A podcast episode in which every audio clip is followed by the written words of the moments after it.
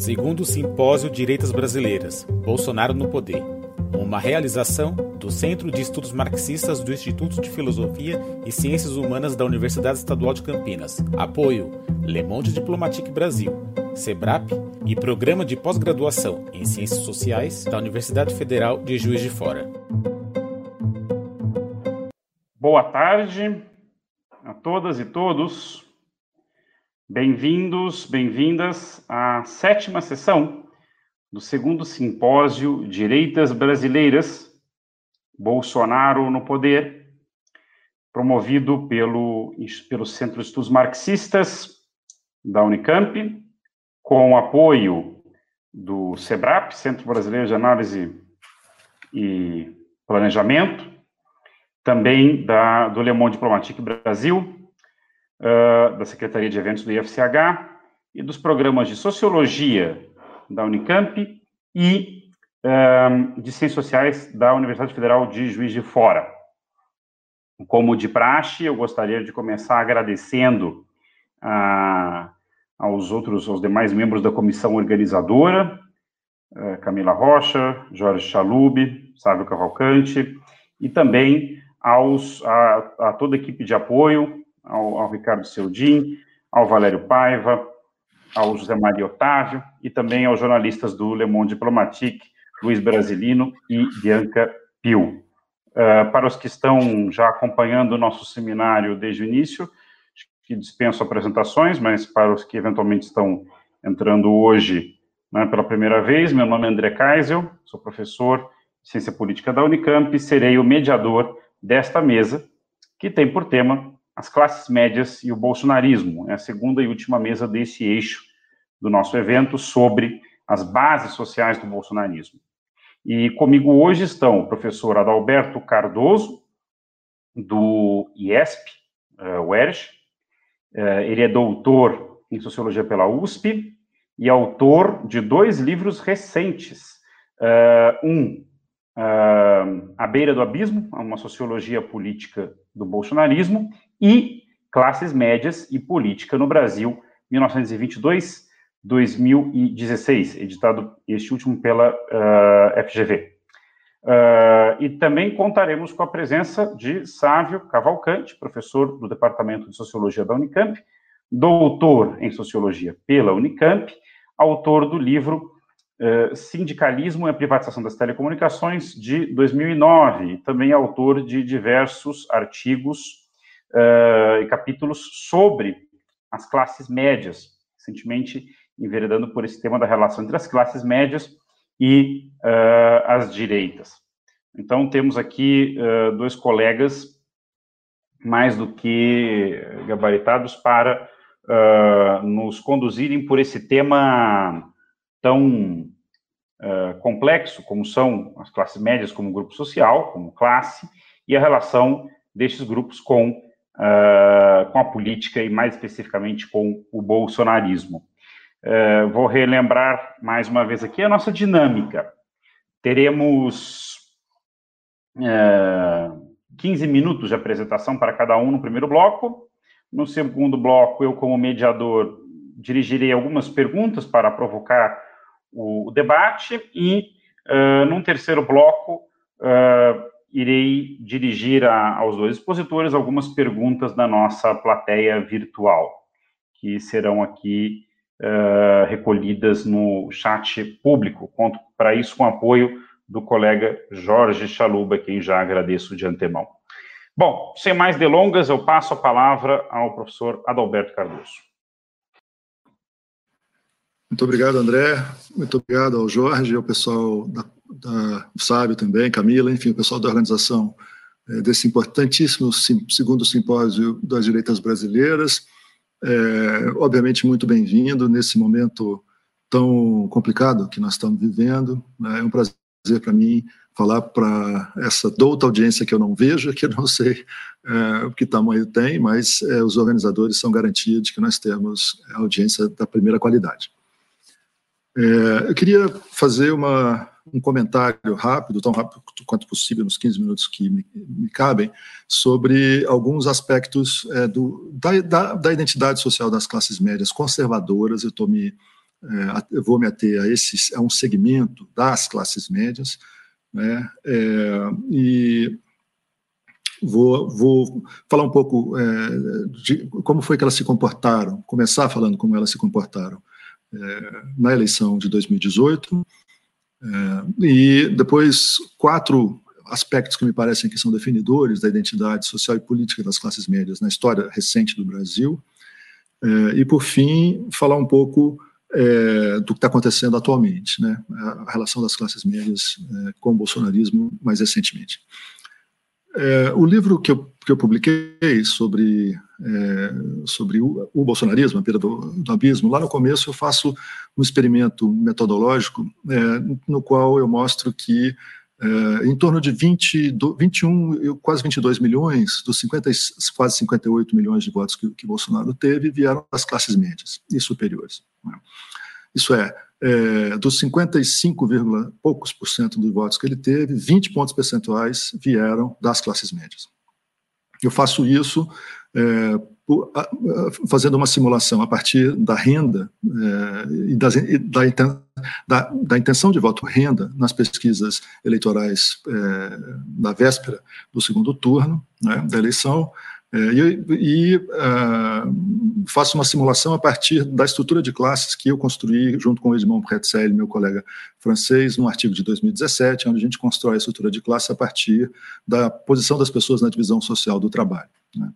Então, as classes médias elas são, elas são distintas, né? são distinguidas metodologicamente das classes operárias e populares, que estão ah, na, né, na, na parte de baixo da, da estrutura, e das classes superiores urbanas e rurais, né? grandes proprietários rurais, proprietários em geral, é, grandes gerentes ou gerentes de grandes empresas. Então, você tem uma. uma o que está no meio disso são as classes médias, que incluem desde as classes médias superiores, é, o pessoal é, de, é, de gerência, mas não a alta gerência, né? É, as, as, os profissionais liberais, funcionários assalariados de empresas, eh, os, os, técnicos de, nível alto eh, da função pública, professores universitários e outros eh, desse tipo, são as classes médias superiores, depois as classes médias médias, que incluem técnicos de vários tipos, professores do ensino médio e do ensino superior privado, e, assim por diante, as classes médias baixas, que incluem bancários, vendedores, pessoal de escritório, de não manuais de rotina, né?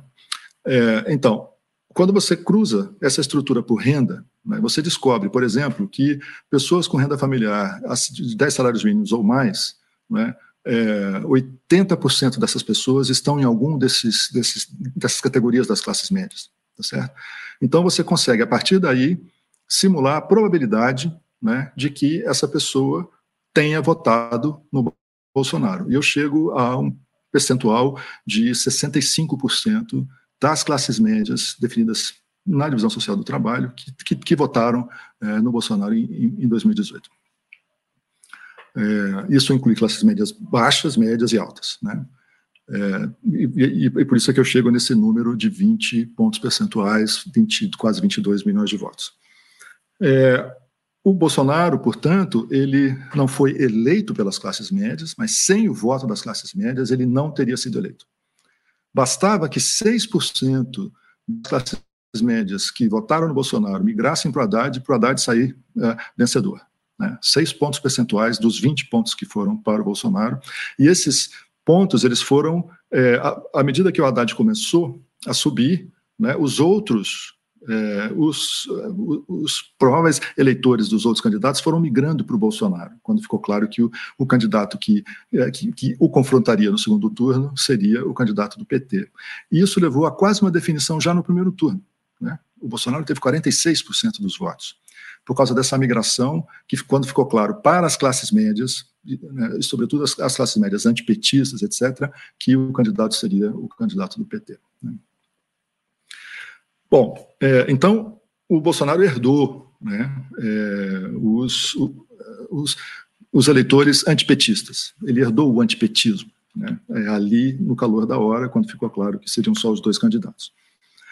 É, então, como eu falei no começo, é, eu identifico quatro elementos que, do meu ponto de vista, estão no DNA é, das classes médias no Brasil, historicamente das classes médias conservadoras. E o fato de que 65% delas votaram do Bolsonaro quer dizer que é, uma grande proporção das classes médias deve ser enquadrada nessa categoria classes médias conservadoras. Né? Talvez a maioria, tá certo? No seu DNA, é, o primeiro elemento que é chave do meu ponto de vista é o medo da queda.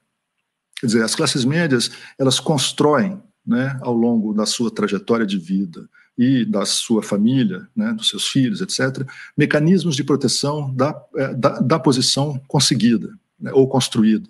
Né, é, seja, por exemplo, é, por meio, em algum momento nos anos 20 e 30 no Brasil, é, construção de, de, de mecanismos de, de, proteção legal né, da, do seu exercício profissional, as, as profissões liberais né, que fecharam o seu mercado de trabalho. Além disso, muitas é, profissões ligadas ao serviço público, né, é, cheias de garantias, privilégios, é, né, às vezes incluídos em Constituição ao longo do tempo. Então, vários mecanismos de fechamento de mercado por meio do acesso ao ensino superior, né, que foi uma, uma um privilégio né, por décadas no Brasil, e, e, era, e era o, o mecanismo principal de acesso a posições de classe média. Então, é, esse medo da queda leva, por exemplo, né, a que levou, por exemplo, a que é, a, essas classes médias nutrissem historicamente um temor imenso pela mobilidade social dos mais pobres. Né? Em relação à, inclusão social, é, seja do operariado durante o período Vargas, seja é, dos mais pobres mais recentemente no período Lula, mas isso, mas isso foi constante na história do Brasil, exceto nos períodos de grande repressão, quando os pobres pagaram né, o preço pelo crescimento concentrador de renda, como foi o caso, por exemplo, da, da ditadura, mas foi o caso também do governo Juscelino. Né? O governo Juscelino, não se comenta muito isso, mas foi um, o crescimento que houve né, no governo, a industrialização juscelinista foi altamente concentradora de renda, né? é, que é, produziu grande, é, intensa urbanização e, e, uma incorporação de trabalhadores industriais é, com algum ganho de, de, eh, de renda dos, eh, dos trabalhadores industriais, que tiveram seu salário mínimo sempre é, valorizado, mais inclusive do que, do que durante os governos Vargas, mas com uma exclusão enorme né, de uma parcela muito grande da população que, ao migrar do campo para a cidade, não encontrou lugar nesse mercado industrial formal em crescimento, e isso, isso, isso, gerou né, uma, uma grande concentração de renda, uma enorme desigualdade. Então, mesmo no governo Juscelino, você tem esse, esse, esse, esse, processo em operação do temor das classes médias em relação à ascensão dos mais pobres. Isso teve, por exemplo, reflexo no, na oposição cabal das classes médias, historicamente, ao voto eh, do analfabeto. Né? Foram contra isso durante toda a década de 50. Essa foi uma das grandes bandeiras das reformas de base na década de 60, e as classes médias se opuseram tenazmente a isso. Isso está no livro demonstrado com dados do IBOP, enfim, das, das, das pesquisas de opinião do IBOP, né, das, das, pesquisas eleitorais do IBOP. Esse foi um tema que é, é, foi muito quente entre meados dos anos 50 e, a, e o golpe de 64. Né? É, o segundo elemento, do, meu ponto de vista, que faz que está no DNA das, das classes médias, é o rechaço à corrupção. Isso aí está é, tá nas revoltas tenentistas de 22, principalmente de 24, 26, e está na Revolução de 30. Né? É, uma das razões é, de por que o Juarez Távora rechaçou a, a, a, ida do Prestes para o comunismo, né, a, a, a, disputa, a troca de cartas entre eles, o, o manifesto do Prestes dizendo que, sou, que né, é, conclamando os tenentes a adesão ao comunismo e o rechaço do, do Juarez Távora, e ele rechaça também na chave de que temos que combater a corrupção, que, esse, esse, que é o ambiente onde nós estamos. Né. É, então, parte da, revol, da, da, Revolução de 30 foi legitimada no discurso anticorrupção né, do regime é, da, da Primeira República, tá certo? Isso tá, esse discurso anticorrupção é, foi o responsável pelo suicídio do Vargas, né? Mar de Lama do Lacerda, isso envolveu as classes médias, tem um artigo importante do Hélio Jaguaribe, lá de 1954, né, sobre é, a, a, a, o moralismo e alienação das classes médias, que se batem pela corrupção, enquanto os capitais estão é, né, é, disputando os recursos do Estado, tá certo? Está no discurso é, do golpe de 64, isso volta é, com, com, com o Collor, volta de novo com é, o mensalão, volta de. Enfim, isso é, dá para traçar uma genealogia né, do rechaço à corrupção, e esse rechaço tem um fundo, ao mesmo tempo moral, tá certo? É, né, é, roubo, não sei o quê, mas tem um fundo também racional, no sentido de que é contra a, a uma, uma ética do trabalho de tipo meritocrático né? É, então, é, não, ninguém pode ter acesso a, a meios de sobrevivência tal, lá, né, que não tenham sido produzidos pelo seu próprio esforço, seu próprio mérito. Tá então, é, isso aí está é, no DNA é, das classes médias. O terceiro elemento é o anticomunismo. Né?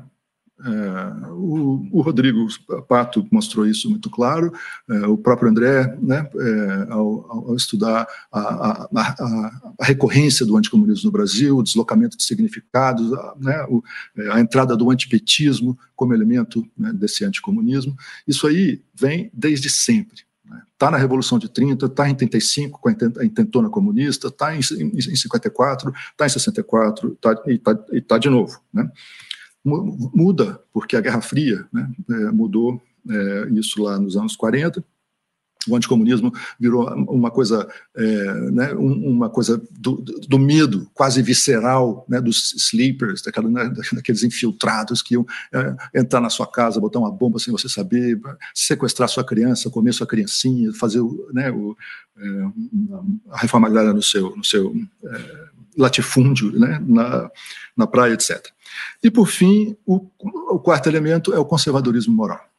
Certo? Isso aí é, também é parte, está tá nas marchas contra é, Marchas com Deus pela Liberdade e a Família, lá, lá, lá em 64, está é, em 54 no, na luta contra o Vargas, está, é, né, porque você tem uma coisa de, é, de um governo devasso, enfim. Então, o, o, e está de volta. Né, isso está na, nas direitas dos anos 80 em São Paulo, nos estudos do Flávio Perucci, está é, na, na direita na classe, nas classes médias conservadoras que aderiram ao, ao, ao conservadorismo moral bolsonarista.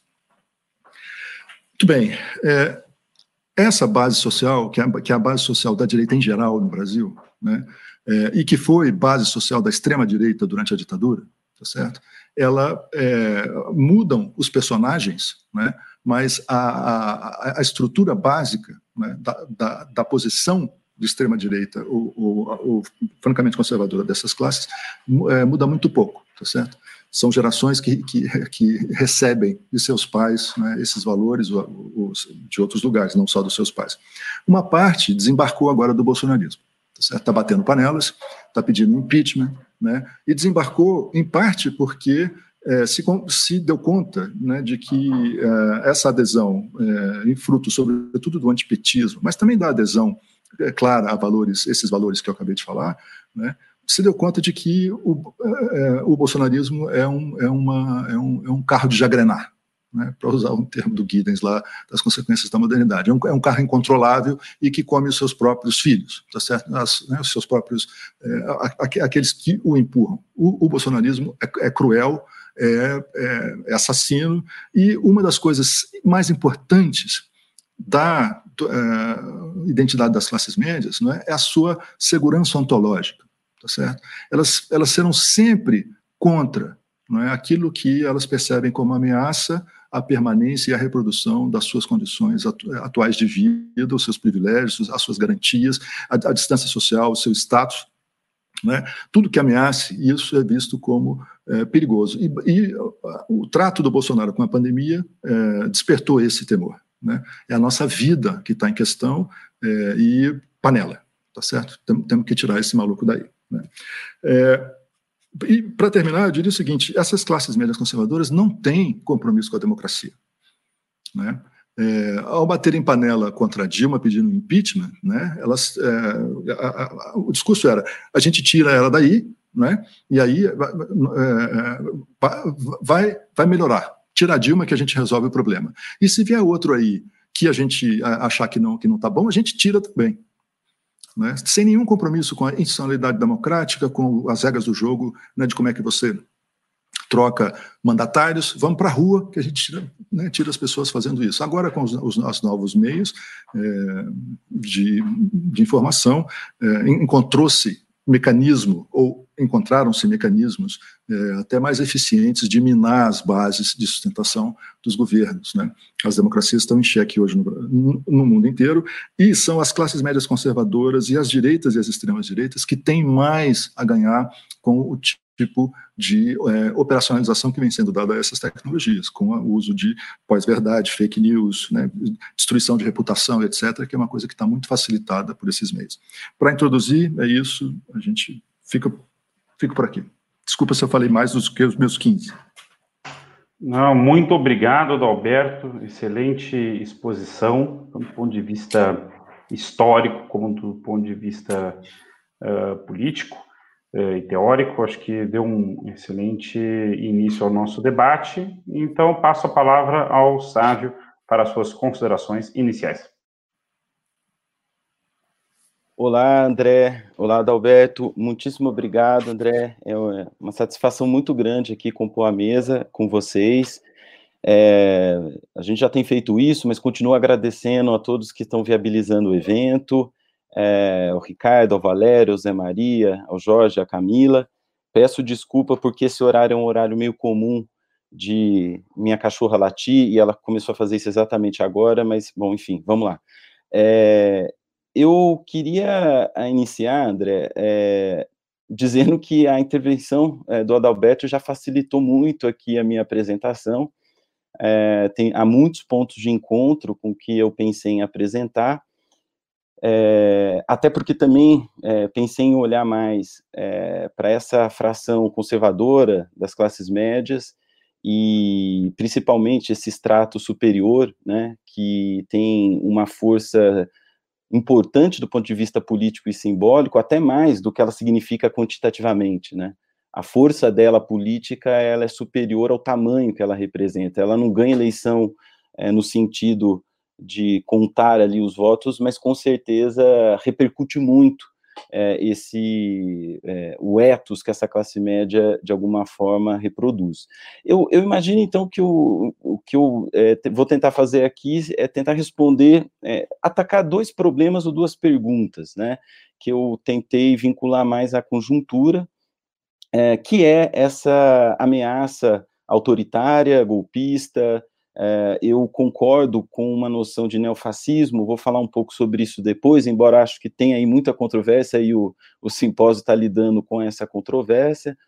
Mas a primeira pergunta seria o que, como explicar né, a normalização por parte da parte majoritária das classes médias a um projeto autoritário neofascista. Eu acho que o Dalberto aqui já adiantou bastante desse trabalho. Talvez eu vá apenas colocar um ou outro, uma outra, um outro argumento é, que eu tenho desenvolvido nos meus textos nos últimos anos. É, mas lembrando que talvez no debate a gente possa falar também um pouco sobre a classe média, digamos, de um campo progressista, né? Que ela existe também, ela é importante e foi importante na história brasileira.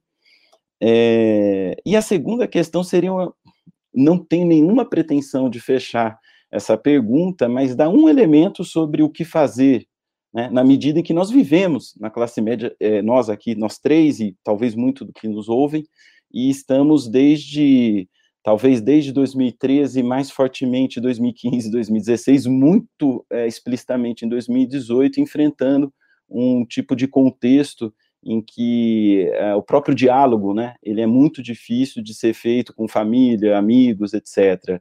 É, muitas relações pessoais podem ter sido desfeitas e acho que agora é um momento da gente pensar o, o que é possível ser salvo, é, o que é possível construir dada a ameaça autoritária.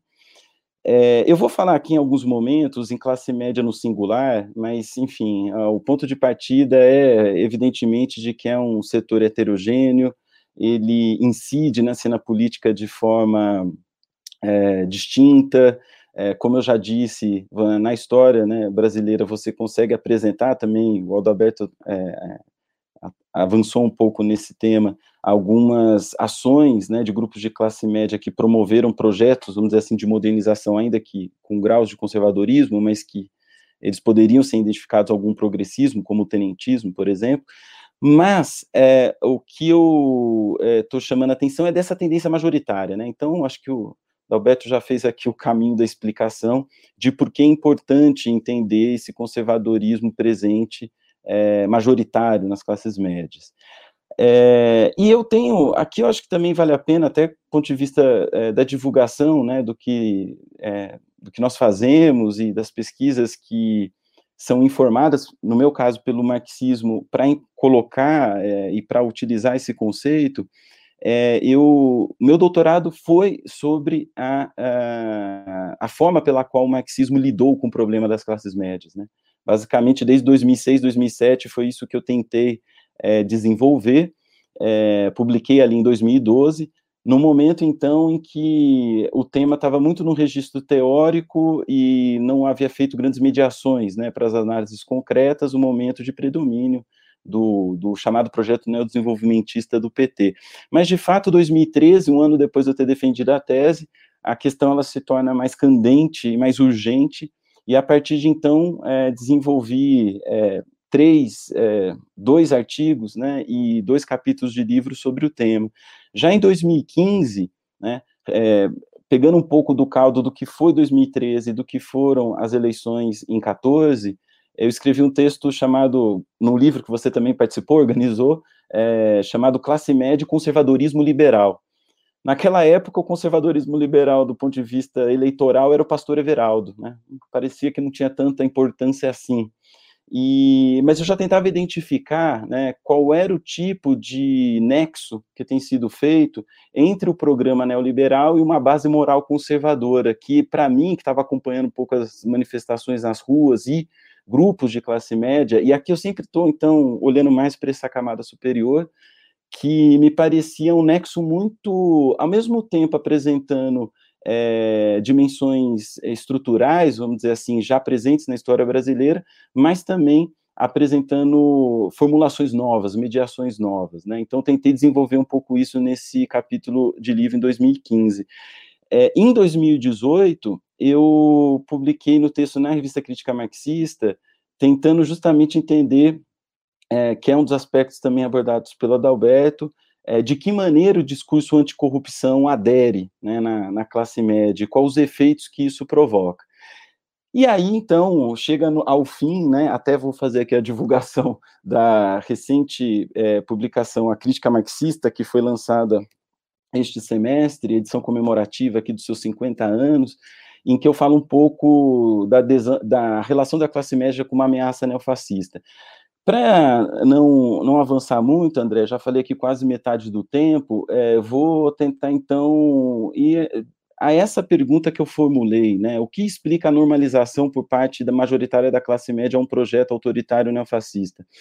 É, a análise de 2013 é incontornável ainda, e ela é muito difícil, né? Nós sabemos que ela é muito difícil porque o risco de você se valer de um dispositivo teleológico é muito fácil, né? Você olha ali para 2013, imagina que tudo estava dado e que o desfecho que nós conhecemos era o único desfecho possível. Não é disso que se trata.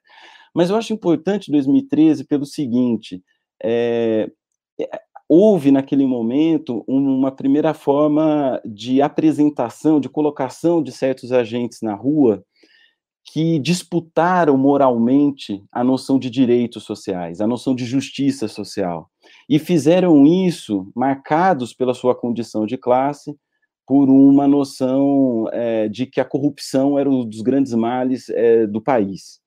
Corrupção, então, canalizada aos governos do PT.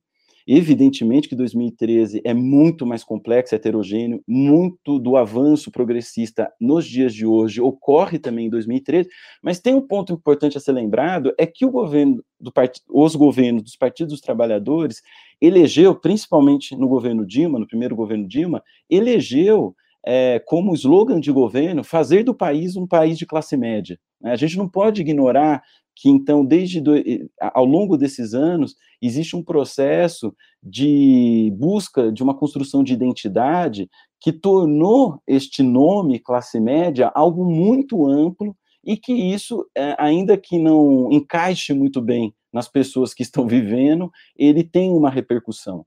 Então, o meu ponto é que é, a partir desse momento, você tem uma disputa, e essa disputa, ela, embora para alguns agentes, uma classe média em ascensão, uma baixa classe média em ascensão, mesmo setores precarizados, a classe operária moderna, tenham é, reivindicado é, um avanço em relação ao reformismo fraco, né, como, diria, como disse e argumentou André Singer, a classe média tradicional já consolidada, aquele reformismo fraco foi forte demais para ela. Essa é um pouco a minha tese, né, que eu tentei desenvolver nesses outros textos e tentei mostrar que seria uma combinação de é, dimensões econômicas, políticas e ideológicas. Né? Nenhuma das dimensões por si só explica esse processo.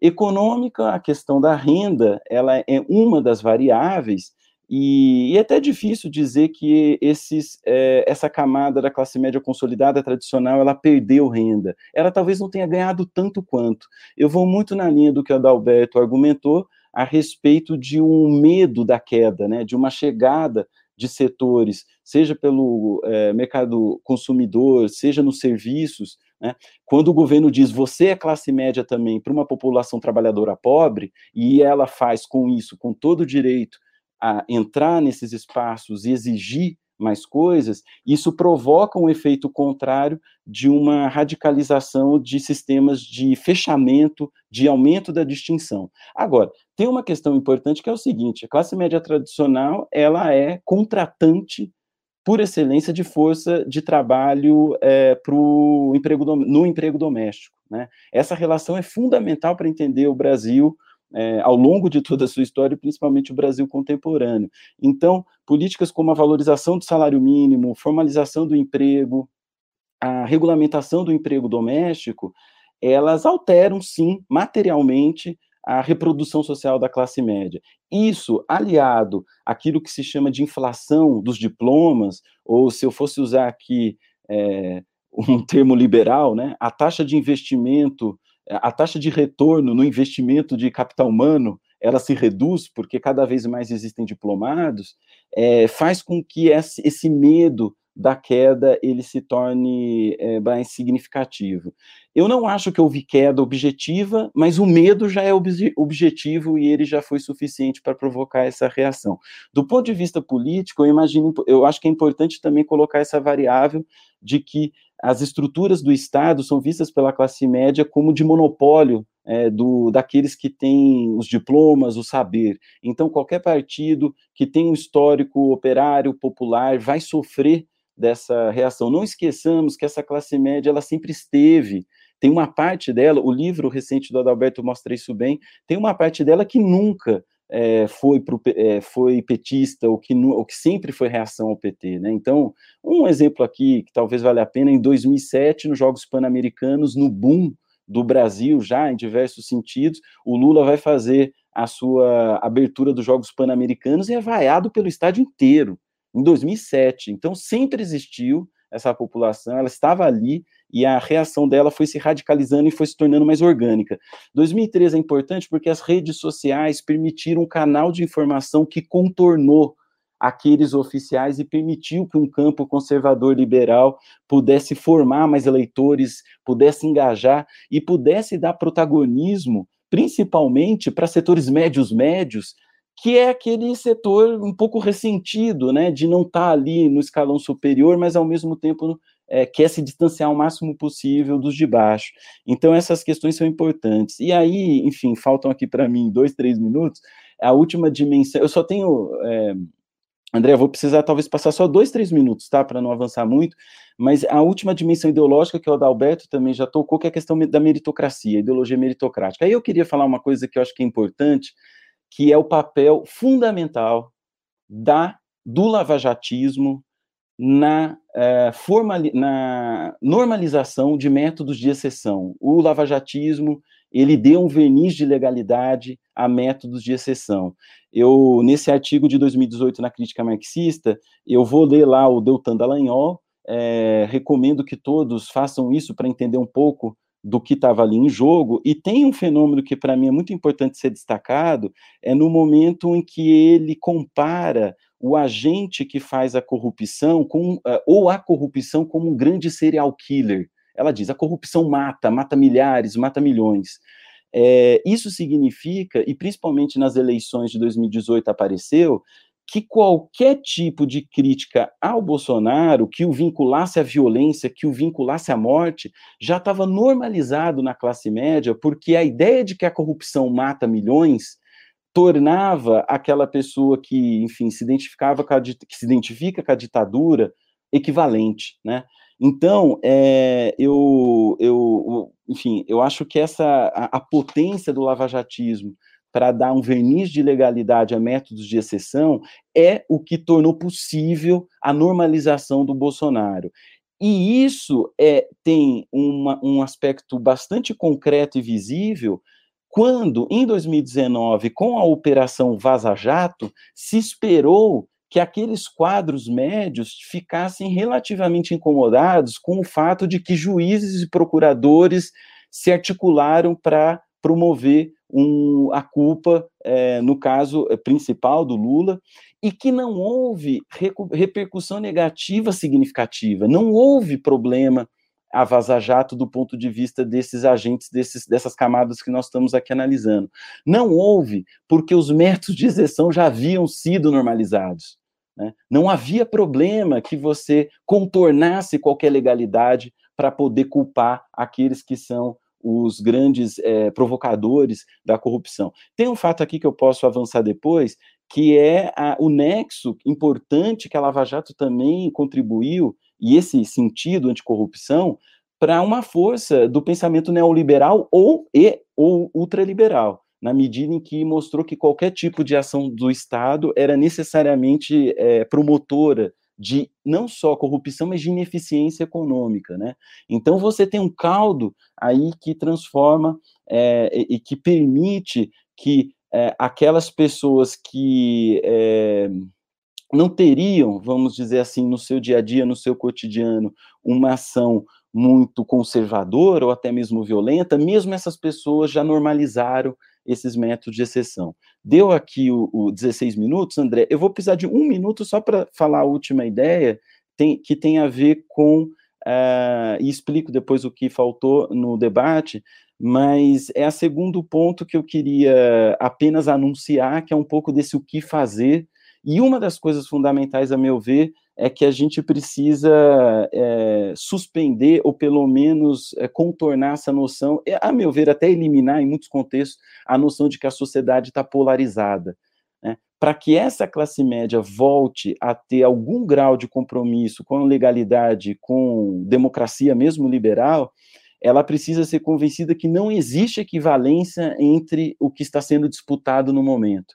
Hoje, a um grupo é, voltado e fundamentado no irracionalismo, no obscurantismo, terraplanista, pra, em termos é, gerais, e abertamente autoritário, abertamente é, repressivo. É, e um outro campo que foi empurrado de maneira equivocada, genérica à esquerda.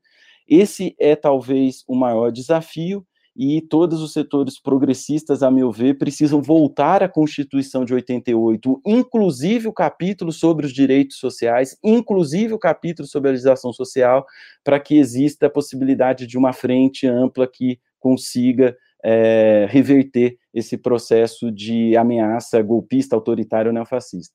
É isso, André, obrigado, desculpa passar aqui dois minutinhos, mas fico aí à disposição para o debate. Obrigado, Sávio, também pela, pela discussão muito boa. Acho que temos aqui bastante material para o debate e, aliás, chegaram várias perguntas. De modo que eu não vou fazer propriamente uma pergunta, fazer um comentário breve, passar direto às perguntas do público. Vamos dividir em dois blocos. Umas oito perguntas aqui, vamos fazer em dois blocos de quatro, um oito ou nove, por aí, quatro ou cinco para cada bloco. Meu comentário geral é o seguinte: acho que vale a pena explicitar algumas questões transversais às duas exposições e as perguntas que me chegaram. Um diz respeito à relação entre classes sociais e ação política, que vocês dois postulam, ação e ideologia política. Esse é um vínculo muito caro à tradição marxista, em suas diferentes, né, heterogêneas expressões, mas uh, na sociologia do final do século XX, na ciência política nem se fala, foi um vínculo muito posto em questão por vários ângulos, né? desde uma ideia pós-estruturalista de que as, os grupos e classes sociais eram discursivamente eh, eram expressões, né, construções discursivas, até o diagnóstico sobre a sociedade pós-industrial e, e, e, a, enfim, a pluralização das fontes de conflito político, eh, entre outros. Né? E tanto é que a literatura sobre estratificação social predominante, por algum tempo, se desconectou da literatura sobre movimentos sociais. Né? Se a gente for pensar numa certa fase dos trabalhos, tanto de autores neomarxistas como Olin Wright, ou, ou neoweberianos como John Goldthorpe, estavam mais voltados para a estratificação social, e a literatura sobre movimentos sociais uh, e ação coletiva, uh, tanto do teoria do processo político como dos novos movimentos sociais, raramente colocava uh, o tema da classe no centro. Né? Isso mudou, né? não só no Brasil, mas no mundo, e curiosamente, ironicamente, pela ascensão de um movimento de extrema-direita.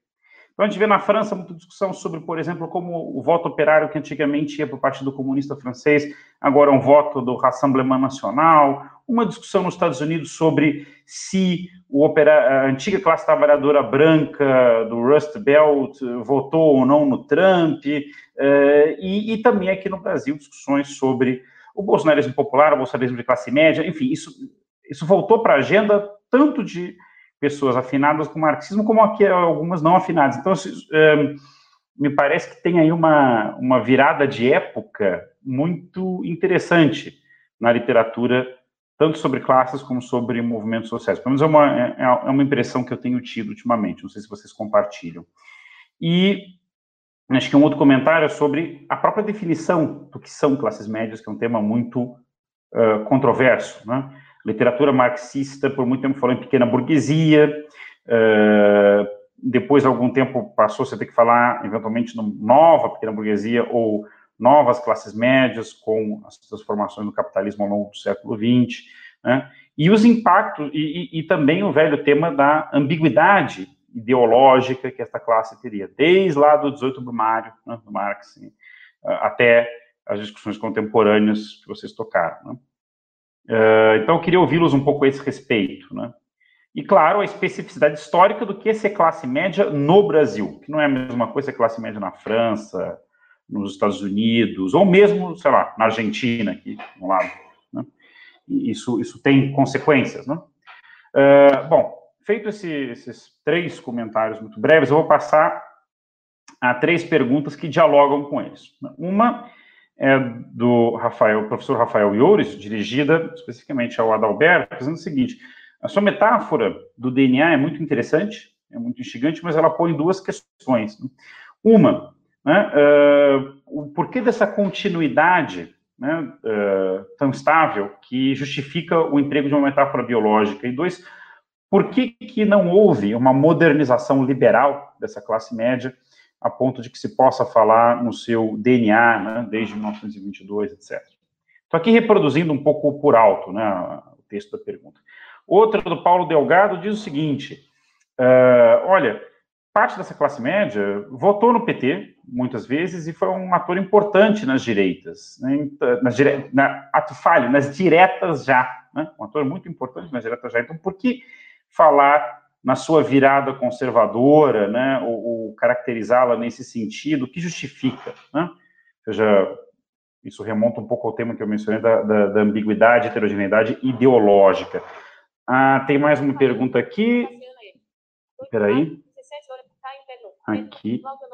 Ah, sim. Danilo Muranda pergunta sobre as pesquisas de opinião que indicam um distanciamento, sobretudo da classe média alta, ao que tudo indica, está se distanciando do bolsonarismo, né, e haveria uma concomitante adesão maior de setores populares, né? Nós já discutimos isso aqui em algumas mesas, né, uh, sobretudo no início do evento, né, isso tem sido indicado aí pelas pesquisas de opinião. Ao que vocês atribuem essa provável movimentação? E aqui do Claudio Honor, uma pergunta, se o que vocês entendem por classe média, qual a relação desse termo com a ideia de pequena, com o conceito de pequena burguesia. Né? Como vocês podem ver, são todas perguntas de alguma maneira relacionadas àquelas dimensões que eu apontei importantes. Então, passo a palavra a vocês para responderem, depois nós voltamos com o segundo bloco de questões. Ah, só uma coisa, vamos inverter a ordem, Sávio começa primeiro, depois o Alberto, e assim por diante. A gente vai trocando. Tá, tá bom, André, obrigado. Eu acho que tem algumas questões aqui que o Adalberto vai poder responder bem melhor que eu sobre o tema. Eu vou, na primeira, muito rápido a respeito de classes sociais e, ação política. É, André, essa, essa corrente que imaginou uma completa desvinculação, essas duas dimensões, estava errada. Eu acho que é essa a resposta. E ela está cada vez mais errada se não entender que a direita, e principalmente o fascismo, faz análise de classe para poder é, produzir os seus projetos. A gente está fazendo um, um, trabalho muito interessante, que eu, até é culpa minha não ter ainda, não temos ainda publicado, que é um artigo de 1933, de uma revista de propaganda nazista, né, em que alguns colegas estão aí ajudando a fazer, a Laura, o Yuri, o Fernando é, e outros, enfim, é, e o Bruno, que é, é, muito interessante como todos os movimentos é, de extrema direita sabem muito bem que precisam mediar o seu discurso, sabem quem eles têm que encontrar. E naquele texto dessa revista de agitação de propaganda nazista, dizia-se o seguinte: a pequena burguesia já está com a gente, a classe média urbana está tranquilo, nosso problema é a classe operária, nosso problema é a classe trabalhadora, o que, que a gente leva para ela, como que a gente fala com ela. Esse é só um exemplo de que é, é, eu acho que um dos equívocos dessa, dessa visão, é, eu não estou dizendo que essas, esses autores que são extremamente, que é, é, produziram um conhecimento extremamente válido, que aumentaram o conhecimento sobre o tema, não estivessem fa falando e, e produzindo é, pesquisas interessantes. Eu só estou dizendo que se jogou toda uma, uma noção a respeito da, dos interesses de classe é, e a relação com o comportamento eleitoral, que tem, se há 10 mediações que deverão ser feitas, isso não significa que esse interesse de classe ele some. O que eu acho que sumia muito era a disputa ideológica. Eu vou dar um exemplo. É, o discurso do empreendedorismo. Ontem a gente teve aqui a excelente intervenção da Isabela Calil, dizendo como que o discurso do empreendedorismo pode repercutir por todas as classes sociais. Né? É, a pessoa, o motorista do aplicativo no Uber se achou empreendedor, o empresário se acha empreendedor, um engenheiro contratado numa multinacional se acha empreendedor, é, o pequeno negócio na periferia se acha empreendedor.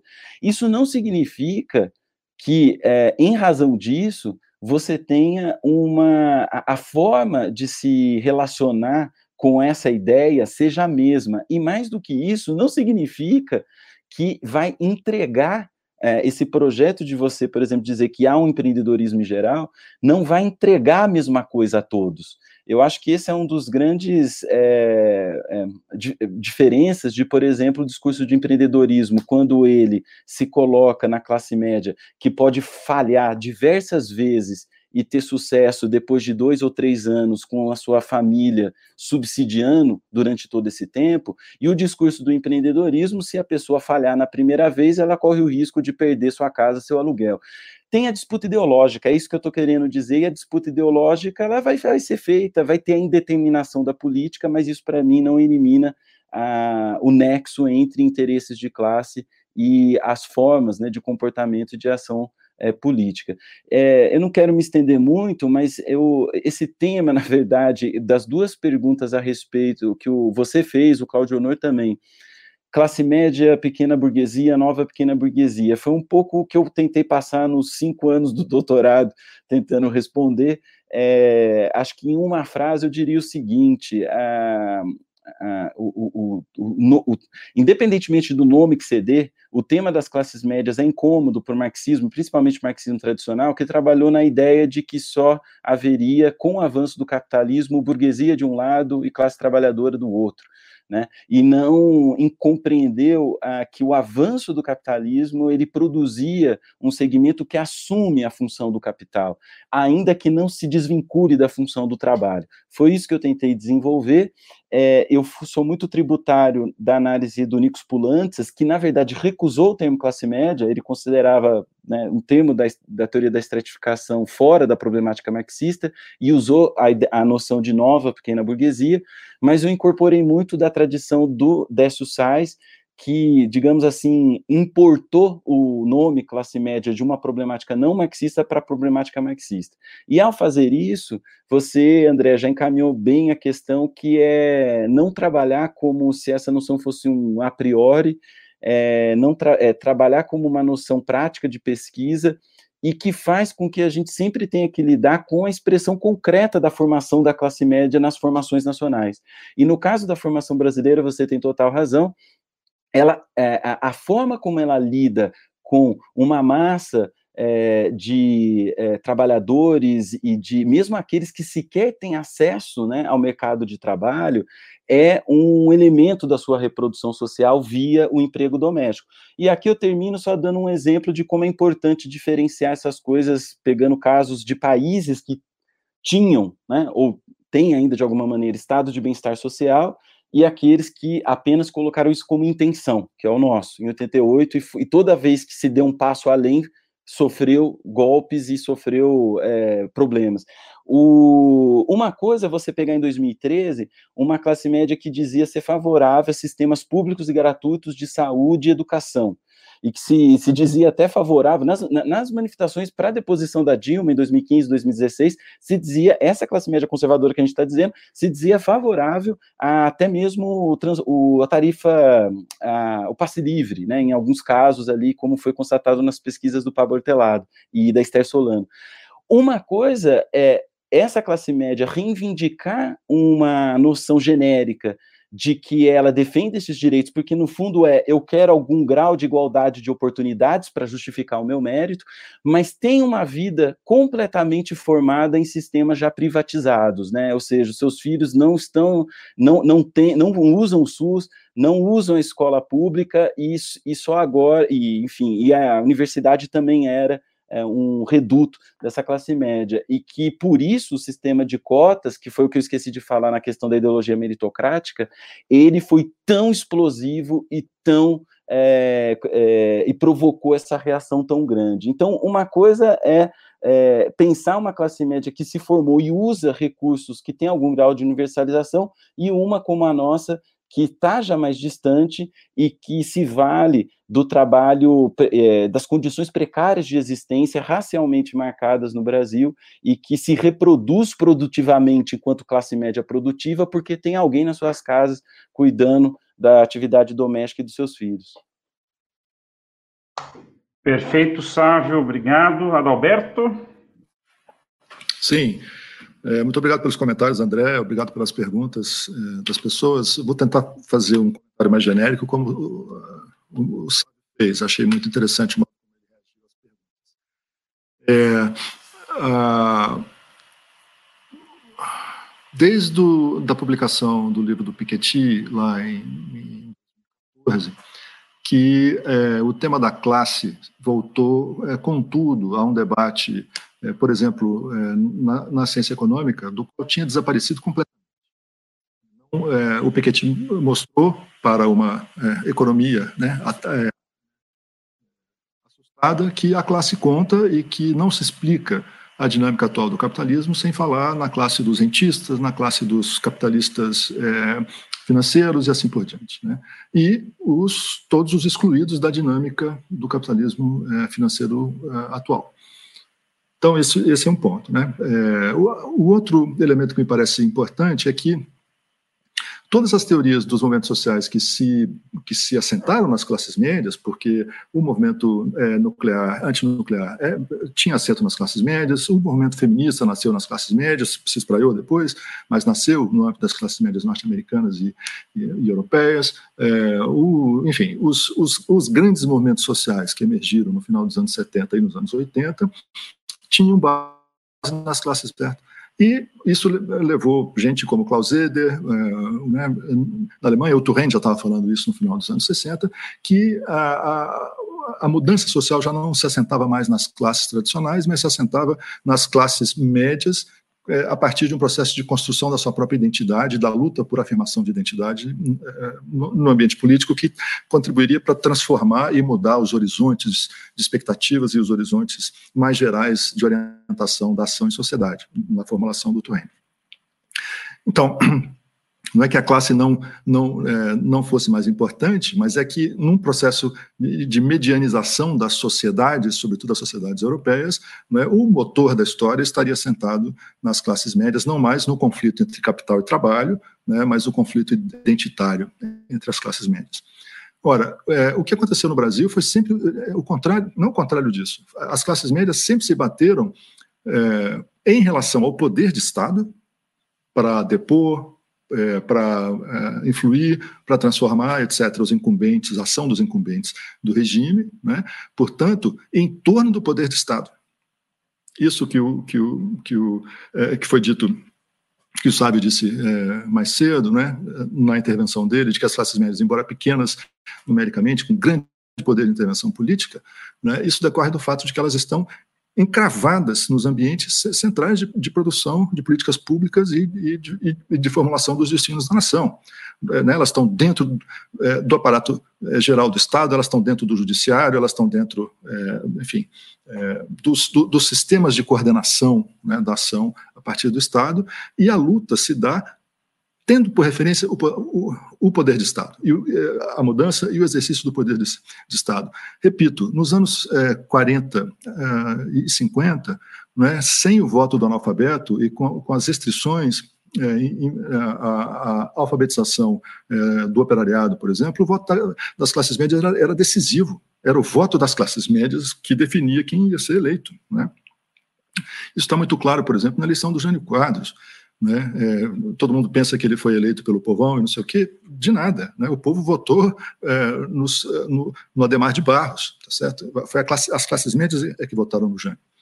É, então, eu acho que é, não, se entende a dinâmica política histórica no Brasil, nos seus momentos decisivos, sem menção às classes médias e à sua política de classe, que está sentada nisso que eu chamei do DNA. E aí eu pego a, a pergunta do, do né? Muito obrigado, Rafael. É, a ideia de DNA é muito forte mesmo, mas por quê? Né?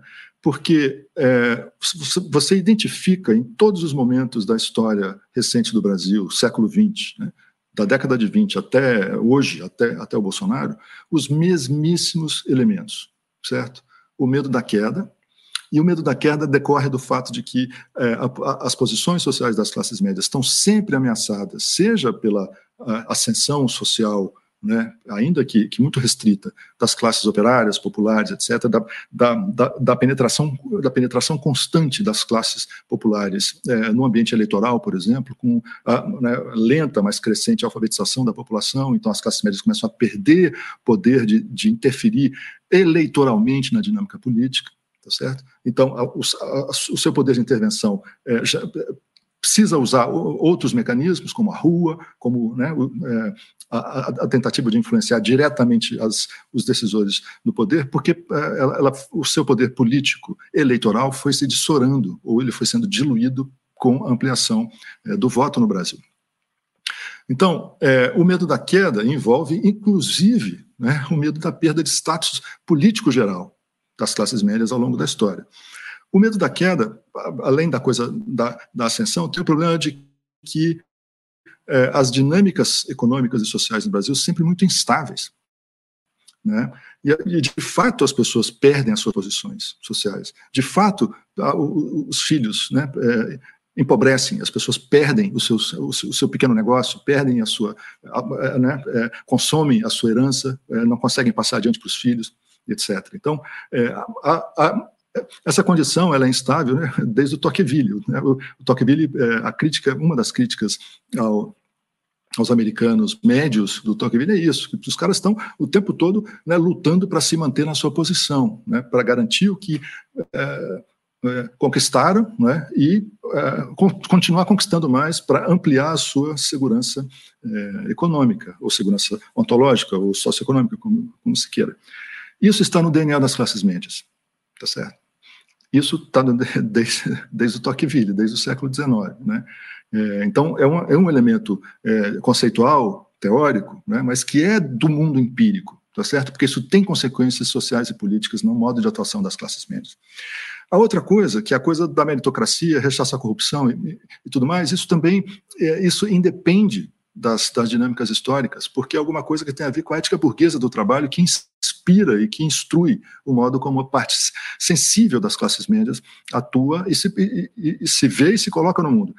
Ainda que isso seja uma espécie de meritocracia de má fé e uma, uma, uma anticorrupção de, mais, de má fé, porque as classes médias estão sempre dispostas a corromper um agente público para para favorecer os seus próprios interesses, para facilitar a vida dos seus filhos. Né? É, é, histórico a coisa de comprar diplomas, comprar entrada nas, na, nas universidades, né? é, corromper o guarda da esquina e assim por diante. É, um, é uma meritocracia, uma, é, uma anticorrupção de má fé. Né? Corrupto é sempre o outro, tá certo? Nós estamos aqui numa situação de impolutos, né, tentando viver a nossa vida, e tem sempre aí alguns governos tentando atrapalhar a nossa, a nossa coisa. E, finalmente, a coisa do anticomunismo, né? É, tem a ver, o anticomunismo tem a ver com o medo da queda e tem a ver com a construção de um, uma espécie de. É, de, de, fantasmagoria, né, é, do que tem a ver com o temor do, da igualdade, né, é, é um anti-igualitarismo que é, o anticomunismo é isso. Né? E, e, ele tem uma. Eu, eu, posso colocar na chave do anti-igualitarismo, porque ele corta, é, virou o antipetismo, virou né, é, bolivarianismo, ganhou, ganhou, vários nomes tá certo, ao longo da história, anticomunismo lá atrás, mas é, no fundo é o anti-igualitarismo. Né? É, e essas, quer dizer, não houve modernização capaz de transformar esse é, essas, essas linhas de força, digamos, da, da Constituição Social das classes médias. E, é por isso que é, é impossível, do meu ponto de vista, tendo em vista essa, essa leitura, né, é, dizer que as classes que não têm importância na, na, na, interpretação da dinâmica política. As classes têm importância cabal, porque os, os modos de inserção das classes médias, e, e, e eu estou falando delas, né, na estrutura social, têm consequências políticas. Certo? Elas agem segundo essas suas, essas, esse, esse, esse, esse, seu DNA, essas linhas de força que organizam a sua, a sua identidade. É, alguém, eu, eu, perdi o nome. É, sim, é, é, claro que eu estou falando da, da, de uma parcela das classes médias, classes médias conservadoras, uma parcela majoritária, mas é claro que as classes médias foram centrais em, em, em outros momentos de defesa da democracia no Brasil. Né? Foram os filhos das classes médias que se bateram contra a ditadura em 68, que pegaram armas. Né? É, foram filhos das classes médias, muitas vezes com apoio dos seus pais, tá certo? É, foram as classes médias, não, quer dizer, só, só, só corrigindo um pouco, as diretas teve é, uma, uma, uma adesão central do movimento sindical, né, que surgiu em 78, e não pode ser explicada sem é, o fato de que as centrais sindicais, e a CUT em particular, e o partido e o PT e, né, e, e, outros partidos de esquerda entraram e os sindicatos entraram em peso na campanha das diretas e as classes médias foram junto. Elas não foram protagonistas daquele movimento. Né, esse foi um movimento muito popular desse ponto de vista. Elas foram protagonistas na coisa do Collor, os caras pintadas, isso não tem dúvida. Por quê? Corrupção né? de novo, é, contra a corrupção. Mas não há dúvida de que há, há segmentos é, é, progressistas é, identificáveis nas classes médias, e no livro eu mostro justamente, no livro sobre classes médias e política no Brasil, né, que o processo de polarização não é compreensível que, que, iniciou lá em 2013, né, ele não é compreensível se não é, é, levarmos em conta que foram as classes médias que se dividiram. Né? A, o, o, o, campo político foi delimitado pela disputa identitária e política entre setores é, é competidores das classes médias. Classe, uma classe média conservadora, é, lavajatista, é, etc., e uma classe média é, é, petista ou anti-antipetista, né, como é, está em, alguns, em alguns autores. Né, é, isso é, não era uma classe média petista, mas eram pessoas que estavam lutando em defesa de um mandato né, é, progressista. É, não, enfim, isso, isso, a base disso era, era, era também classe média. Né. então, não se, não se entende a radicalidade que, que, que, vimos lá em 2014, 15, depois em, com o impeachment em 16, sem levar em consideração esse processo de é, fissura nas classes médias, opondo é, o a, a, anticomunismo, anticorrupção, antipetismo, etc., e do outro lado a defesa do mandato da Dilma, não necessariamente petismo, tá certo? É, e, e, por fim, o que se entende por classe média, né? É, veja, é, se, se é pegar o termo pequena burguesia, né, só por causa do termo pequena burguesia, me parece um erro, né, tendo em vista que É, o próprio Marx, lá no Capital, em várias notas, eu aponto vários lugares no livro é, onde ele, ele trata da classe média emergente, né, dentro das fábricas, a gerência das fábricas, né, e, ele, e, ele aponta, eles estão, eles tendem a crescer e vão continuar crescendo. O Marx está identificando o surgimento de uma classe média é, assalariada, no âmbito da fábrica que ele chama de, de, de segmentos médio, médios, que, mas ele não, não os nomeia como pequena burguesia. Porque a pequena burguesia, por Marx, é, são os pequenos proprietários. Os pequenos burgueses que vão ou ascender e se tornar capitalistas ou cair e se tornar proletários. Essa, essa, essa, essa categoria em transição. Essa categoria assalariada ele identifica como em crescimento. Né? Então, é, não se está abandonando Marx quando se é, adota o termo classe média ou classes médias para tratar de, de, de, segmentos que são assalariados, mas que não são proletários e não são, não são proprietários. É isso, obrigado pelas perguntas. Obrigado, Adalberto. Vamos então passar às outras perguntas aqui, também muito interessantes. Uh, aqui tem uma pergunta o que acham da abordagem do, do Gessé Souza na obra A Classe Média no Espelho? Outra, essa para o Sávio, do Caio Pedron. Ah, sim. Como você, como você associa a sua reflexão sobre a classe média com esse tipo do homem médio que você tem proposto nos trabalhos recentes com a Mariana Chaguri e o, e o Michel Nicolau? Essa é uma pergunta sobre a sua pesquisa recente. Qual é a relação entre classes médias e o, o tipo do homem médio, né? Deixa eu ver, tem mais aqui, tem mais perguntas. Um momentinho. Tassiana, uma pergunta aqui. Ah, sobre Chico, uh, dialogando com, com o Chico de Oliveira, com a, uh, a ideia do Chico de que as classes médias seriam porta-vozes ou, ou amplificadoras dos, uh, do, dos interesses dos grupos dominantes, poderíamos dizer que quando a classe média ganha voz, nossa democracia está em risco? E, deixa eu ver, deixa eu ver aqui, tem uma... Ah, da Bárbara Castro, nossa colega Bárbara Castro, ela pergunta se mais do que em medo da queda, não poderíamos falar em frustração com a estagnação? Que ela tem trabalhado com essa noção nas suas próprias pesquisas sobre redução da desigualdade uh, na renda do trabalho né, entre 2000 e 2014. Então, se, se em vez de medo da queda, não seria uma noção mais profícua a ideia de frustração com a estagnação? Também acho que me pareceu uma boa pergunta. E só reiterar uma pergunta que ficou da, da, da sessão anterior, uh, sobre as pesquisas de opinião pública recentes têm indicado um certo abandono né, dos setores superiores das classes médias do bolsonarismo e têm sido substituídos por uma adesão mais popular. Se vocês concordam com isso, e a que atribuiriam essa movimentação? Acho que são essas as perguntas. Uh, e aí vocês já podem emendar também as suas considerações finais, se quiserem. Começa comigo? E começa com você. É, vou, vou, começar pela, pela pergunta que a gente não respondeu. Né? É, sim, as, as, pesquisas estão mostrando isso. É, eu vi uma, uma discussão é, ontem ou anteontem com Singer, Fabiano Santos, etc. É, e o André comentou justamente isso. Houve um deslocamento na base social de, sustentação do Bolsonaro, com as classes médias, altas e superiores saindo, né? e é, as, as populares, ou o que o André chama de subproletariado, sub aderindo. Né? Isso acabou mantendo os 30% de apoio a ele. É, e ele, ele suspeita que essa adesão do subproletariado é, é breve, porque o, a, o, é, o, a, o, auxílio emergencial vai, vai, acabar e as pessoas aderiram porque precisam do Estado. Né? É uma adesão pragmática, tá certo? É, há uma dependência nesse momento é, financeira por parte das classes populares né, em relação ao Estado e a adesão decorre disso. Não é uma adesão ideológica ao bolsonarismo, a sua violência, a sua misoginia e tudo mais que está em volta do bolsonarismo, a, a, do, do, meu ponto de vista. Né. As classes médias e, e altas abandonaram, é, me parece, né, por causa do modo de gestão é, pelo, pelo governo da pandemia, né, um modo de gestão que coloca a vida das classes superiores em risco.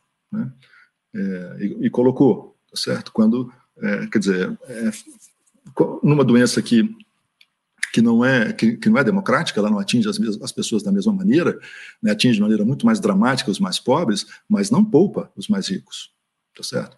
É, e você é, é, abrir a possibilidade né, da, da, da, da, contaminação de rebanho, né, para poder é, controlar a, doen a, doença assim, matando né, mais gente, uma política de morte, é, ela não é ela não é aceitável nem para é, uma certa parcela do bolsonarismo né, que é religiosa os evangélicos a, a, classe média alta católica etc né, é, a vida acima de tudo tá certo não é Deus acima de todos, é a vida acima de tudo para uma parcela importante das classes superiores. Né, que, então, a gestão da pandemia foi vista como um desastre, no sentido de que a vida das pessoas está, está em risco. Né.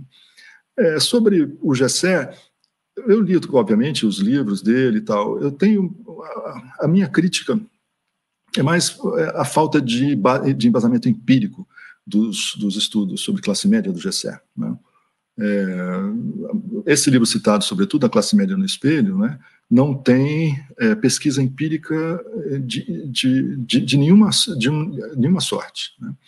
É, e mesmo a, a sustentação é, teórica, ou, ou né, que ele, podia se embasar na pesquisa de outros, tá nem isso está presente. Né? Um, são livros fortemente ideológicos desse ponto de vista, de combate, necessários porque era um momento em que classe, as classes médias conservadoras né, estavam na base social é, do, é, do antilulismo, do antipetismo e também depois do bolsonarismo. Então, são, são textos de combate político, tá certo? Mas do ponto de vista sociológico, acho que eles têm muito pouca é, densidade, tá certo? É, a coisa, o que me interessou no, no, no, trabalho do Chico de Oliveira foi, sobretudo, a tentativa de estabelecimento do estatuto teórico das classes médias, a sua irredutibilidade em relação às, às classes superiores e, à classe operária. Né? Isso é, é, as classes médias não, e não pequena burguesia, o Chico usa o termo classe média, né, é, como estratos sociais que surgiram com a expansão é, do estado é, de bem-estar social e a grande empresa capitalista, os estratos intermediários, etc., que são necessários a, a, tanto à gestão do Estado quanto à acumulação de capital. Portanto, elas não são redutíveis né, aos proprietários dos ao, ao, operariado. E uma parte dessas classes médias não pode ser reduzida a porta-voz dos interesses da, da, das classes dominantes, sobretudo as classes médias que estão, que cresceram no, no mundo inteiro em função dos estados de bem-estar, que prestam serviços à população. Né? Essa classe média, na verdade, esses estratos da, da, das classes médias, na verdade, em geral, são é, progressistas, são, são de esquerda, querem mais Estado, mais, é, mais intervenção, mais serviços públicos e assim por diante. E, por fim, a Bárbara.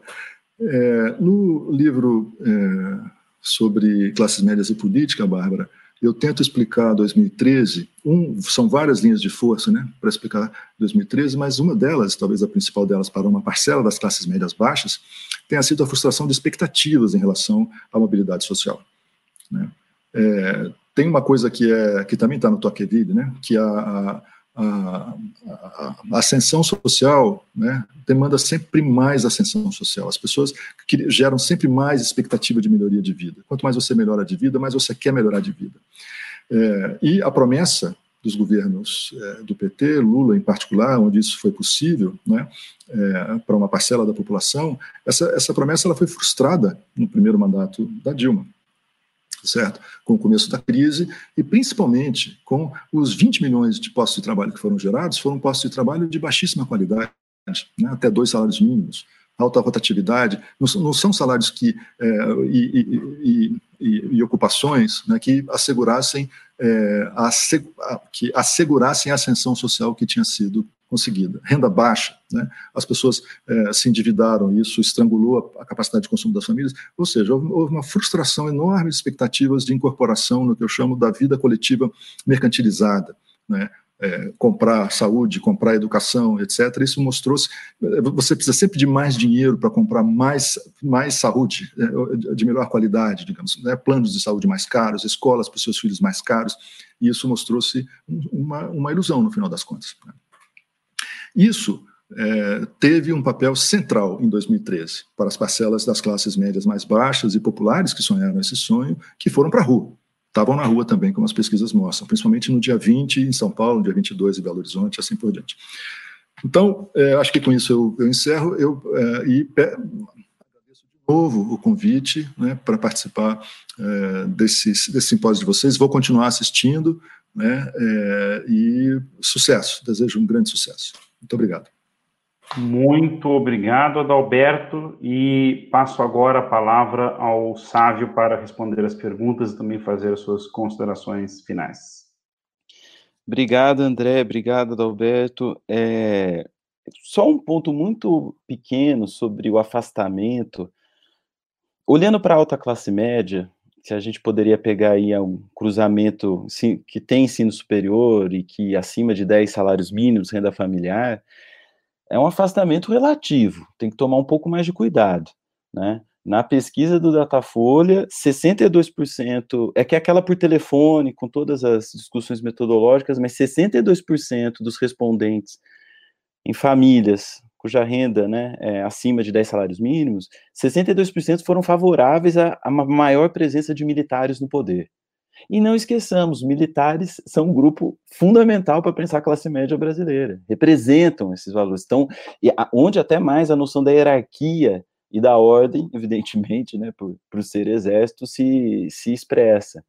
É, eu até aproveito aqui para lembrar, talvez, o que eu considero uma das teses mais importantes do Décio Sais, no livro Classe Média e Sistema Político no Brasil, em que ele é, refutou a explicação segundo a qual a classe média brasileira havia sido comprada pelo milagre brasileiro, pelo desenvolvimentismo, no sentido que ela teve maior acesso ao mercado de consumo o Décio mostrou como que é, os militares representavam a imagem engrandecida da disciplina que você precisava nas fábricas fordistas, né, no sentido da estrutura é, tradicional, e que essa, é, esses quadros técnicos gerenciais é, viam nessa estrutura militar a hierarquia, disciplina que precisavam é, nos seus, nas suas atividades de trabalho. Eu acho que essa é uma forma importante de contornar o que seria um economicismo da análise, e que é importante porque se você recoloca essa questão hoje, você precisa entender qual é o capitalismo de hoje, que não é mais aquele.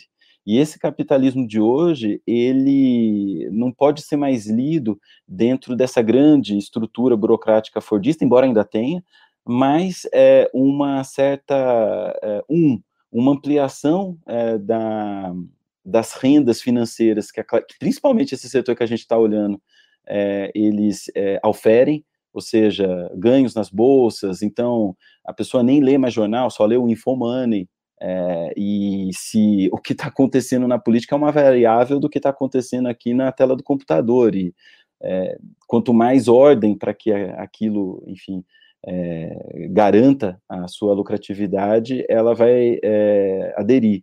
Então, é, tem uma noção do capitalismo contemporâneo que eu acho que torna ainda mais radical. Primeiro, a questão da meritocracia, né, em que todos, então, são vistos como CNPJs, né, para usar a barbárie neofascista dita pelo Bolsonaro, que a gente tem discutido em outros momentos, mas é, é, é, essa posição contemporânea dessa classe média superior, a meu ver, e tem, tem só uma coisa aqui também que eu acho importante, é, olha que interessante, né? Me, tudo bem, com a pesquisa ainda do Datafolha, mas é, a última pesquisa sobre a avaliação do governo Bolsonaro, ele tinha caído muito no, na parcela acima de 10 salários mínimos, tinha ido de 44, ótimo e bom, em novembro de 2019, ele foi para abril para 32. Só que agora voltou na última pesquisa para 42. Só que quando você pergunta a posição, é, qual é a avaliação que se tem do Bolsonaro perante a, a pandemia, é menor. Né? Acima de 10 salários mínimos, ótimo bom vai para 32. Resumindo, é, é, se afastou em relação a avaliação do governo perante a crise pandêmica, mas não se afastou totalmente em relação à avaliação geral do governo como algo que dá para ir tocando. É, por isso que eu, eu trato um pouco mais cuidado e acho que tem uma disputa muito importante ainda a ser feita nesses setores. É, muito rápido, então, acho que o, é, sobre a questão Gessé Souza, eu só quero destacar que Gessé ele cumpriu um papel fundamental nesse debate de ideias ao tentar disputar essa noção de que a corrupção é os grandes males do Brasil e uma leitura completamente instrumentalizada, pobre, do Sérgio Buarque de Holanda sobre o público e o privado, e que foi é, sequestrada quase pelo lavajatismo, né? Então, ao tirar a questão da corrupção e colocar a questão do legado da escravidão, ele já cumpriu um papel que é, para população, se o livro dele estiver lá falando isso, e que espero que continue é, estando, já cumpre um papel muito importante. Mas eu não concordo com muitos das teses, e principalmente essa ideia de que a classe média mente ao seguir certas linhas de, de, eu acho eu vou muito mais na linha que o na linha que o Adalberto aqui apresentou de que existe um componente estrutural que mesmo a pessoa dizendo a verdade dela ela já está reproduzindo esse sistema que nós estamos aqui tentando descrever. É, o Caio Pedron, agradeço bastante, Caio, pela questão que tá, na verdade era um dos, dos eixos aqui da minha apresentação dos 15 minutos que eu só ia passar, é, porque tem uma pergunta importante, dada essa relação que a gente fez da classe média com a ideologia meritocrática, como que você escolhe um ser tão antimeritocrático como Bolsonaro para ser o seu presidente? Né? Isso é uma pergunta que a gente tem que responder, então é, um pouco do trabalho que a Mariana Chaguri, Michel Nicolau e eu temos feito vai um pouco para tentar explicar isso. É, também não vou na linha de que ela simplesmente mentiu, né? Ela mente na meritocracia e aí segue. Eu acho que, é, bom, primeiro, a gente trabalhou com essa noção de um homem mediano, um homem médio, é, no sentido de tentar mostrar qual é a posição social que é mais resistente às modificações que haviam sendo feitas desde a Condição de 88, mas principalmente pelo ciclo né, do PT. Basicamente, um homem médio é aquele que ganha na inércia, né? Se nada mudar, eu vou estar tá continuando reproduzindo minhas, os meus privilégios. O, o, que explica muito de uma classe média progressista, que é aquela que não precisa, vamos dizer assim, é aquela que pode se apresentar como antimachista, antirracista, porque ela pode, de alguma maneira, compensar isso, vai, por outros lados. Mas o grosso dessas, é, é, o grosso de grosso não, mas uma parte importante da classe média não tem condições de reproduzir a situação de classe sem essa desqualificação competitiva que é dada pelo, pelo machismo, pelo racismo, pela discriminação é, por orientação sexual, enfim. Então, é um pouco essa tentativa que a gente fez, só que eu, é, um pouco da minha reserva é que ela guarda uma relação muito grande com a teoria das elites, que eu não imagino que seja mais, a, a mais interessante de lidar. Eu imagino que foi muito importante o conceito para tentar descrever uma certa transversalidade do eleitorado do Bolsonaro, que fazia com que você encontrasse esse homem médio na burguesia, na classe média e na classe operária, nas classes populares. Fazia com que eles converse, conversassem de alguma maneira, cada um médio de acordo com a sua classe. Então, eu acho que tem um homem médio, vamos dizer assim, em cada uma dessas classes, mas eu acho que tem um desafio muito grande para não cair na teoria das elites, que imagina que isso possa passar por qualquer questão de ordem natural de desempenho. Então é algo que a gente está desenvolvendo, até convido, né, porque o Michel e Mariana vão participar aqui segunda-feira e vão apresentar teses também a respeito desse tema. É, Bárbara, muitíssimo obrigado pela pergunta. Eu, eu acho que é, frustração da estagnação ou medo da queda eu acho que tem muito a ver também com a referência que nós estamos é, pensando, né? Porque se a, a, frustração da estagnação, eu acho que se aplica mais às, uh, aos assalariados que perceberam né, uma, um, uma melhoria é, e que em determinado momento isso atingiu né, um, um, limite. O problema é que eu acho que o grosso, e é uma conversa que a gente está tendo e vai continuar tendo, o grosso desse, é, desse assalariado, é, eu não chamo de classe média, né, eu acho que não é, é é, é, é, ainda que seja muito difícil você encontrar, e não existam fronteiras objetivas entre a baixa classe média e a classe trabalhadora tradicional, classe operária, não tem nenhuma linha que demarque isso e faça daqui para cá uma coisa, para outro lado é outra. É uma disputa política, né? Tem a ver com uma disputa política, mas eu acho que é, explica mais a, é, a frustração daqueles que é, com famílias que não tinham pais com ensino superior, que não tinham muitas perspectivas externas, né, às políticas sociais dos governos neodesenvolvimentistas, quando isso tem é, é colocado um limite, é, a frustração, eu acho que está mais ligada a essa, a, esse, a essa parcela da classe trabalhadora. É, mas aí eu não teria mais pesquisa para falar como isso incide, e talvez incida bastante, e aí o seu, o seu conceito vale muito a pena se pensar baixa classe média. É, por fim, é, André, eu queria apenas, eu acho que está isso, né? São faltando aqui um minuto para seis e meia.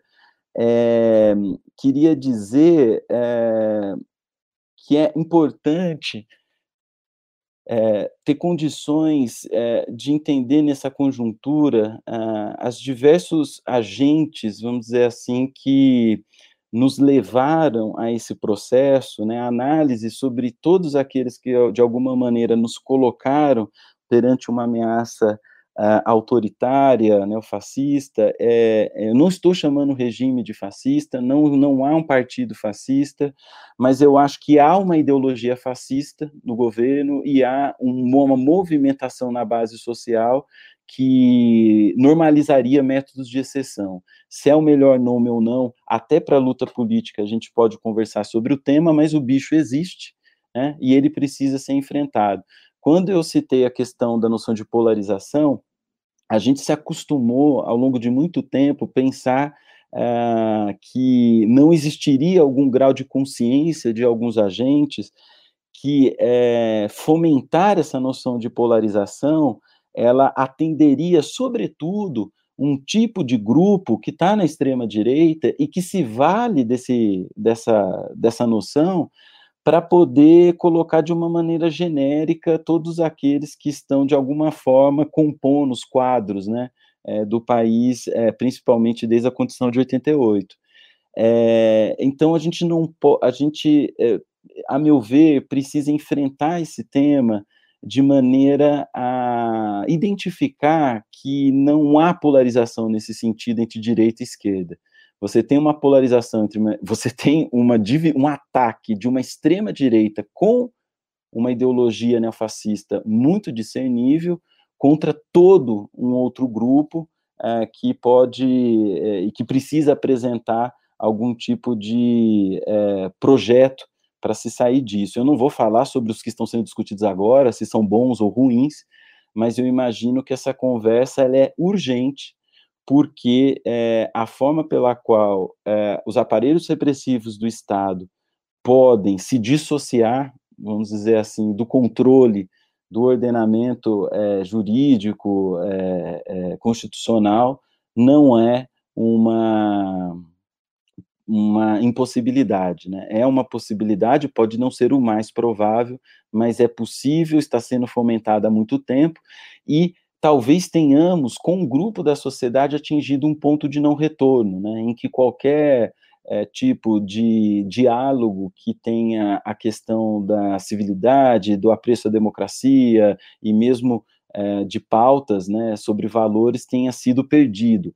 Porém, e aqui só para terminar, se nós estamos falando dessas classes médias, imaginando que elas é, poderiam ter algum grau de compromisso com a qualificação que receberam, talvez a aposta na questão da ciência, a aposta de que as medidas públicas precisam estar orientadas nesse nível e fazer o debate nesses termos possa ser um caminho. Né? Não vai resolver tudo, mas pode ser um ótimo caminho.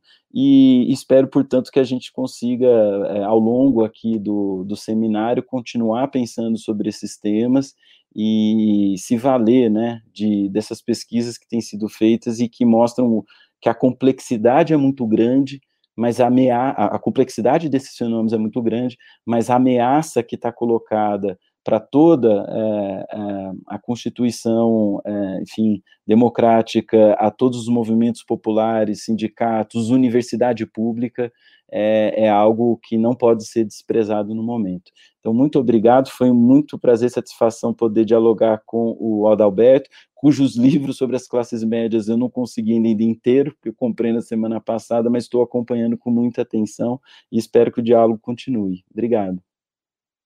Bom, obrigado, Sávio, e, bom, agradecer de novo a ambos, aliás, agradecer aqui publicamente ao Adalberto por essa ideia do anti-igualitarismo, né, que é uma coisa que o Sávio, de alguma maneira, já tinha me sugerido num debate sobre meu texto meu sobre anticomunismo, a questão da, da vinculação do anticomunismo como uma tradição contra-revolucionária, reacionária mais antiga, eu até expressei um pouco isso no debate da terça-feira com a Daniela Mussi, mas a ideia do a chave do antiguaritarismo que dá uma boa amarração uh, para essa para essa questão uh, que me parece chave que ajuda a entender por que, que essas fantasmagorias retornam, né, 30 anos depois do fim da Guerra Fria, ainda que não uh, também por, por conta de um mundo que de uma maneira diferente daquele pré-1989 é também um mundo muito polarizado né, e, e diria inclusive mais instável.